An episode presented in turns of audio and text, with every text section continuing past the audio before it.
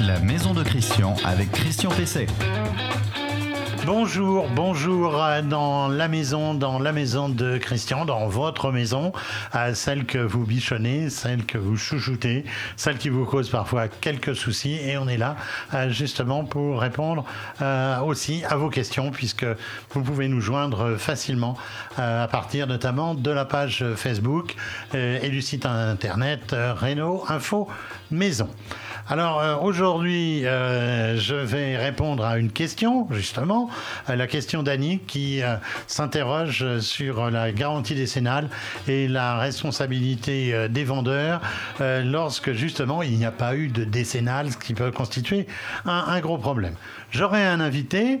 Euh, cet invité, c'est euh, euh, Pascal Housset. Bonjour. Bonjour Christian. Bonjour Pascal. Vous êtes, vous êtes président de l'Association française de ventilation L'AF Ventilation, c'est ça? C'est bien ça, toute récente. Voilà. Et bien sûr, euh, comme d'habitude, je vais continuer à répondre à d'autres questions et je finirai par l'info. L'info du jour, euh, ce sont les 7 points de vigilance quand on isole son grenier et notamment quand on le fait avec de l'isolant en vrac.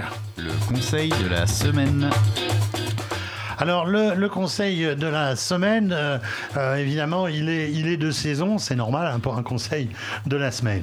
Alors que d'eau, que d'eau, euh, Monsieur le préfet aurait dit, paraît-il, le, maréchal de MacMahon, on était en 1875, c'était l'inondation de la Garonne, et le préfet lui aurait répondu et encore, monsieur le maréchal, vous ne voyez pas ce qu'il y a dessous.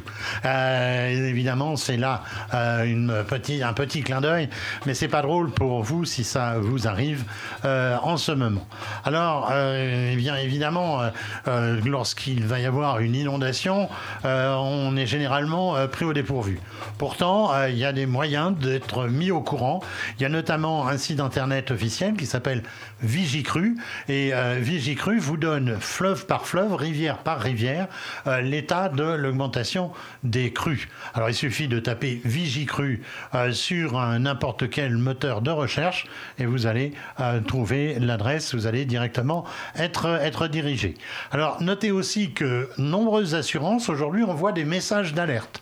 AXA par exemple, qui est mon assureur, m'envoie régulièrement l'arrivée de grosses pluies ou l'arrivée de gros coups de vent. Demandez à votre assureur si jamais il y a un service de cette nature euh, chez lui et auquel vous pouvez, par exemple, vous abonner. Alors, il y a un certain nombre de, solutions pour, on va dire, prévenir un peu l'intrusion de l'eau euh, dans, dans, la maison. Alors, le premier, évidemment, la première des solutions, euh, c'est les sacs de sable. Tout le monde connaît ça, mais enfin, c'est un peu difficile de stocker une montagne de sacs de sable dans son garage, sauf si, évidemment, on est inondé toutes les, je vais dire, tous les six mois ou tous les ans.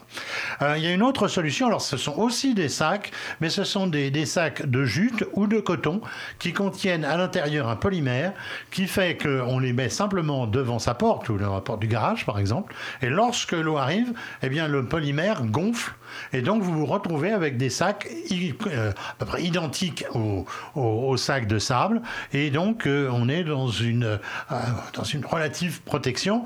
c'est aussi important et ça peut être aussi très, très intéressant.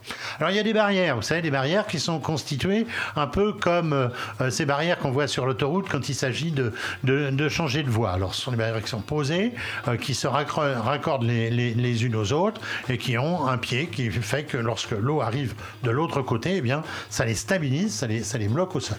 C'est aussi euh, une, une solution. Et puis, il y a les bâtardeaux, c'est-à-dire les, les, on va dire les portes métalliques plastique. Euh, ce sont des panneaux qui se glissent donc sur des, euh, sur des rails que vous aurez fixés préalablement donc de chaque côté euh, de votre porte.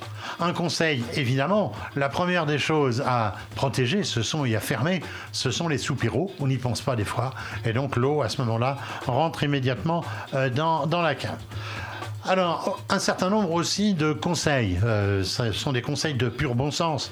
Euh, mettre vos papiers dans une enveloppe euh, étanche avec une fermeture éclair. Vous savez, ça existe en, plastique. Vos papiers personnels, police d'assurance, facture, parce que vous allez devoir justifier aussi du prix d'un certain nombre de, vos équipements. on va avoir aussi là à monter les papiers de famille, les photos, parce qu'elles sont foutues lorsqu'elles sont, lorsqu'elles sont mouillées. Autre précaution, fermez vos volets surélever les meubles sur des parpaings, on l'a vu faire, mais souvent on oublie soi-même euh, de procéder à cette précaution, ou sur des tréteaux, si les, meubles ne sont pas trop lourds. Une chose qu'on oublie régulièrement de faire, c'est d'amarrer avec une corde les meubles en bois qui, par exemple, ne peuvent pas être montés en étage, ne peuvent pas forcément être mis sur des parpaings, mais ensuite vont se déplacer avec euh, l'arrivée de l'eau et peuvent faire des dégâts considérables dans un intérieur. Transporter à l'étage aussi évidemment les objets fragiles, tout ce qui est tissu, les rideaux, les coussins, et puis ranger les objets euh, de décoration, les ustensiles de cuisine euh, dans les parties hautes des étagères. Et puis enfin, fermer l'eau, fermer le gaz, et puis également fermer l'électricité. Votre question à Christian Pesset. Alors la question, c'est la question, la question d'Annie. C'est une question qu'elle m'a adressée donc euh, sur euh, sur internet. Elle avait envisagé de m'appeler, mais de nous appeler, mais elle n'était pas disponible. Euh, donc vous voyez, c'est une question un peu longue. Je vais essayer donc de la résumer. eh bien, tout simplement, Annie me dit que sa fille a construit une maison avec son gendre. Ils l'ont construit eux-mêmes. Ce sont des autoconstructeurs. Évidemment, ils n'ont pas de garantie décennale. puis puisqu'ils l'ont construit eux-mêmes, euh, cette, maison. Euh, et au moment de la vendre, puisqu'ils viennent de la vendre, au moment de la vendre, eh bien, le notaire a stipulé euh, dans l'acte qu'il n'y avait pas de garantie décennale. Alors j'imagine que s'il a signalé ça, c'est que la maison a moins de 10 ans. Et effectivement, dans ce cas de figure, il ne peut pas y avoir de décennale, il ne peut pas y avoir non plus d'assurance dommage-ouvrage. Mais attention, évidemment, vous pouvez être responsable des malfaçons, de ce qui pourrait apparaître comme des vices cachés. Et puis surtout, Annie me dit, mais euh, les gens qui viennent d'acheter ma maison ont dit qu'ils allaient faire de gros travaux. Alors si leurs gros travaux fragilisent la maison, est-ce qu'ils vont pas risquer de me rendre responsable? Eh bien, enfin de rendre responsable, en fait, ma, ma, fille et, et mon gendre en l'occurrence. Eh bien, la seule solution, c'est de faire une expertise complète de la maison avant de la céder pour qu'il y ait une une expertise qualitative, mais surtout une expertise, je dire, descriptive, descriptive de l'ensemble euh, du bâtiment. Et puis, bah, s'il y a des points que vous pensez litigieux, que vous ne pensez pas avoir réalisé vraiment euh, dans, euh, on va dire, dans les règles de l'art, eh bien, il ne faut pas hésiter à les déclarer. Déclarez-les, ça vous évitera d'avoir le risque d'un recours euh, pour vice caché, d'un recours qui pourrait entraîner une diminution du prix ou bien qui pourrait aussi entraîner l'annulation de la vente. C'est quand même très désagréable. L'invité de Christian Pesset. Alors, mon invité, mon invité, c'est donc euh, Pascal Housset. Rebonjour, euh, Pascal. Euh, vous êtes donc président de l'Association française de ventilation, c'est ça C'est bien ça. Bonjour, Christian. Expliquez-nous un peu ce que c'est. Alors, l'Association française de ventilation, ça a été une volonté de regrouper l'ensemble des acteurs de la filière du, de la ventilation, c'est-à-dire les entreprises d'installation, la maintenance, les industriels, la distribution, voilà, l'ensemble de ces acteurs euh, pour se réunir, pour avoir des actions dans le cadre de, la ventilation et de la qualité d'air intérieur. Alors, pourquoi une, une, telle association Parce que euh, euh, il y a des fabricants, mais est-ce que c'est pas justement parce que le, le, concept de, de ventilation et d'entreprise liée à la ventilation est un peu flou dans l'esprit des, des Français? Totalement, Christian. Le, le, problème de la ventilation, c'est contrairement à de l'eau, bah, quand ça fuit, on le voit. Les problèmes des fuites d'air, on les voit pas forcément tout de suite et les pathologies, on la découvre plus tard. Donc le constat était qu'il y avait énormément d'anomalies dans les réalisations, un taux de plus de 50% d'anomalies, et il fallait qu'on mette en place quelque chose d'efficace, d'efficient pour pouvoir remettre à niveau la qualité des installations. Alors, quelle est la situation justement de la ventilation, euh, la situation des installations euh, en France? Moi, j'ai l'impression que euh, se demande même s'il y a une réglementation.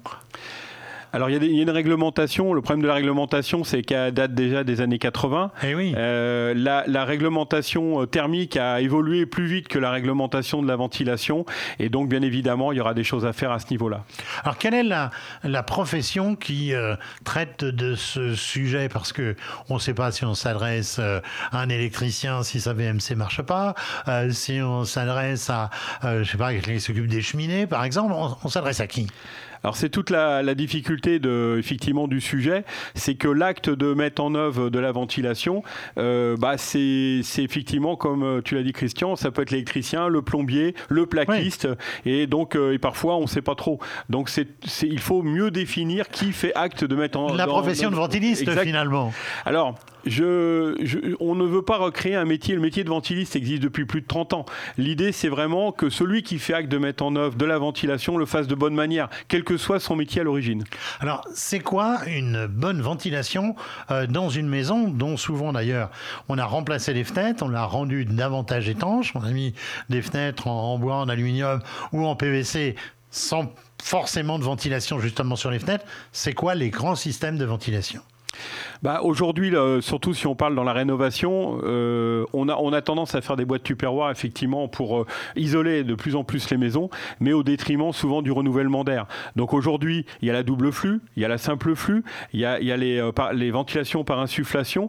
Donc en fait, différentes solutions de ventilation en fonction du type des bâtiments. D'accord. La simple flux, ça aspire l'air, ça le recrache à l'extérieur tout simplement. Et la double flux, ça fait croiser l'air frais et l'air qui s'échappe euh, pour qu'il y ait moins de déperdition de chaleur, on peut dire ça? Voilà, c'est ça. C'est le, le, principe, c'est celui-ci, mais parfois compliqué à mettre en œuvre dans une maison existante euh, où c'est plus complexe de mettre en œuvre l'ensemble de ces réseaux. Alors justement, dans, les maisons anciennes, on fait quoi? On essaie de faire passer euh, des gaines quand même? Oui, alors en, en rénovation, euh, en fonction des, de l'époque de construction des bâtiments, on va plutôt déjà être avec une simple flux. Une simple flux qui fonctionne bien, avec des, prix, des prises d'air, avec des débits corrects, euh, déjà permet d'avoir un renouvellement d'air tout à fait signifiant dans l'habitat.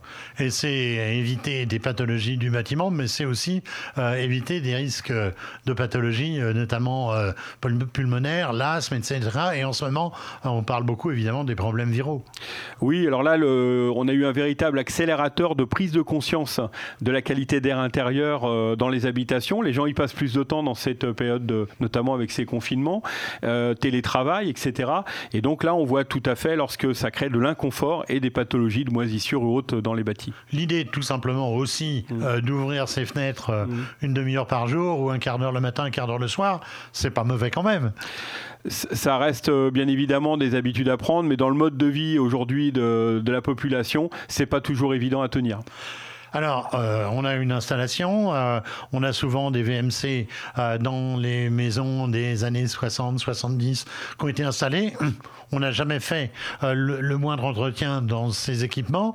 C'est quoi les gestes majeurs d'entretien et est-ce qu'il faut forcément les confier à un professionnel ou il y a des choses qu'on peut faire soi-même? Alors déjà, il y a les, bonnes, pratiques, hein, comme souvent euh, celles que tu, que tu indiques euh, dans tes émissions. Euh, déjà, s'assurer que les bouches soient propres. Déjà, les bouches d'entrée d'air, qu'elles ne soient pas bouchées. que la, et ensuite, de vérifier quand même que son, son moteur fonctionne, que le moteur de ventilation soit, soit opérationnel. Ce moteur, il est parfois un peu bruyant. Euh, je conseille aussi souvent de suspendre le moteur euh, euh, dans, les combles. C'est une bonne idée? Oui, alors il y a eu énormément de progrès au, niveau de, au niveau phonique. Aujourd'hui, on a des caissons de ventilation qui sont inférieurs à 21 décibels en pression acoustique, donc proche du silence. et puis, il y a des équipements qui permettent véritablement de très bien insonoriser la ventilation aujourd'hui. Combien ça coûte de faire entretenir donc une, une VMC Il y a aussi là des des contrats de maintenance, un peu comme, euh, comme la chaudière. Est-ce qu'il y a une obligation d'ailleurs euh, d'entretien? Eh ben, C'est toute la problématique, c'est qu'aujourd'hui, il y a des obligations de contrat d'entretien sur un système de chauffage, il y a des textes pour ça. Par contre, sur la ventilation, il n'existe rien, donc c'est selon le bon vouloir euh, du, du, particulier, si on parle du, du diffus. En réalité, le, la vérification et l'entretien d'un système de ventilation n'est pas forcément très, très, très coûteux, c'est en fonction bien sûr du type d'installation qui a, qui a oui, été mais si on a une VMC, dans, par exemple, dans dans une maison de 100 mètres carrés, en gros, quel, quel classique, ça coûte à peu près combien? C'est des options à, à moins de 50 euros euh, par, par an. Ah oui. Donc ça peut être aussi Mettons optionnel. 50 ou un 100 contrat euros même, Oui. euh, euh, c'est tout à fait raisonnable. Oui, ça, ça reste tout à fait euh, rai- raisonnable. Après, si on est sur des installations de tertiaire et autres, là, on parle d'un autre sujet après. Et il faut remplacer les filtres dans les, dans les boîtiers de VMC Alors, lorsque nous sommes avec de la double flux, oui, parce que bien souvent, nous avons des, des- des systèmes de filtres, donc ils doivent être nettoyés et désinfectés euh, pour bien respecter euh, effectivement les, les protocoles actuels. Alors, qui dit association euh, professionnelle, dit professionnel justement, dit métier. Euh, S'il y, a des- formations, est-ce qu'on peut dire par exemple à nos, jeunes qui, nous- regardent ou qui nous écoutent que c'est un métier d'avenir? Ah ben complètement, parce qu'il y a, y a- vraiment, vraiment énormément de travail dans ce domaine. Et euh, donc dans les, CFA, dans les parcours des alternants, nous avons prévu qu'il y ait des formations spécifiques en complément des, des autres formations euh, liées au, au métier de la plomberie, du génie climatique ou de l'électricité. Euh, et il en est de même dans le cadre de la formation qu'on continue. Alors, ce sont des formations diplômantes? Alors il y a les deux, il y a des formations diplômantes et, et des, des formations dans le cadre de la formation continue euh, qui permettent d'avoir ce qu'on appelle des CQP, hein, des formations euh, qui permettent d'améliorer la performance euh, en termes de connaissances sur les chantiers. Ça commence à, à combien le, le salaire d'un jeune ayant par exemple ses diplômes? On peut prétendre à combien? Bah, Aujourd'hui, euh, vu la, la pénurie, je dirais qu'on a dans nos métiers du bâtiment, euh, bien évidemment, souvent le, le jeune, même débutant, est, est- est- est au-dessus du SMIC euh, pour démarrer. Et puis, bon, il y a des, des avantages aussi qui ne sont pas toujours connus, comme les primes de panier, etc., dans le bâtiment. Très bien, Pascal Housset. Je pense qu'on a fait un bon tour de la, de la question. Et puis, euh, bravo et euh, euh, bon vent pour cette nouvelle association française de la ventilation. Un grand merci, Christian. Votre question à Christian Pesset. Alors, la, deuxième question que j'ai reçue euh, aujourd'hui, c'est euh, la question euh, de, je crois, de Rémi. Alors, Rémi, je me suis perdu un peu dans mes papiers. Rémi, il me demande, il me dit voilà, je ne suis pas un grand bricoleur, je veux m'atteler à des travaux dans, dans ma maison. Quels sont les conseils que vous pouvez me donner quant à l'équipement et aux outils que je dois acquérir? Alors, vaste sujet, parce que ça veut dire effectivement des outils qui sont adaptés à l'activité principale, à celle auquel se destine surtout euh, notre, notre internaute euh, auditeur euh, et téléspectateur. Euh, eh bien, moi, je dirais que d'abord, il faut une bonne boîte à outils. On en trouve aujourd'hui euh, de bonne qualité dans toutes les grandes surfaces, avec une douzaine d'outils. Ne, vous laissez pas impressionner par les 140 pièces que vous allez voir sur la publicité, parce que les fameuses 140 pièces, eh bien, ce sont généralement euh, des petits embouts, donc il va déjà y en avoir 60, et donc c'est pas ça qui vous donnera forcément les, outils de base. Euh, ensuite, sur euh, les outils majeurs que sont par exemple les outils de frappe, les marteaux, que sont les scies, euh, que sont les outils de serrage, la clé à molette, des choses comme ça, eh bien, ne lésinez pas sur le prix. La qualité paye toujours.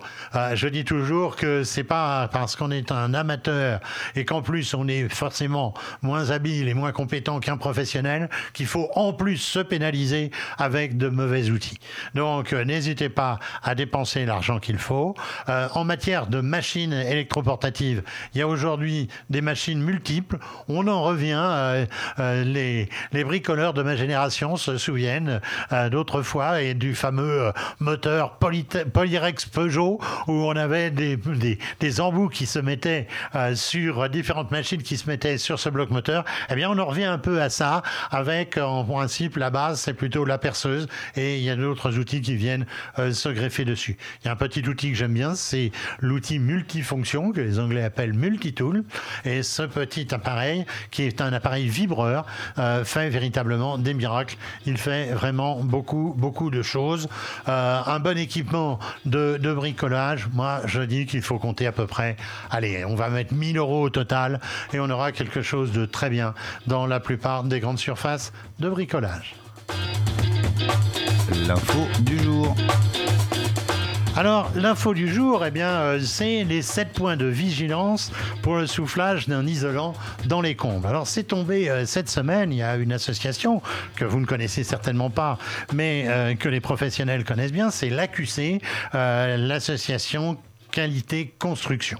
Alors l'AQC, c'est une agence très sérieuse euh, qui euh, est là pour donner les bonnes façons de travailler, mais aussi les malfaçons. C'est-à-dire que c'est une, une agence qui va gratter parfois là où ça fait mal. Tapez AQC, euh, agence qualité construction sur votre ordinateur et votre moteur de recherche, et vous pourrez y aller. Vous allez voir qu'il y a des fiches extrêmement bien faites. Alors, ils ont sorti, à la demande du ministère de la Transition énergétique, euh, ils, ont, sorti euh, un petit mémo, ils l'ont appelé mémo, euh, qui a pour objet de d'identifier, disent-ils, les points importants du soufflage de laine dans les combles. Vous savez, c'est l'isolation basique, la fameuse isolation souvent proposée à 1 euro, ou qui l'était proposée à 1 euro.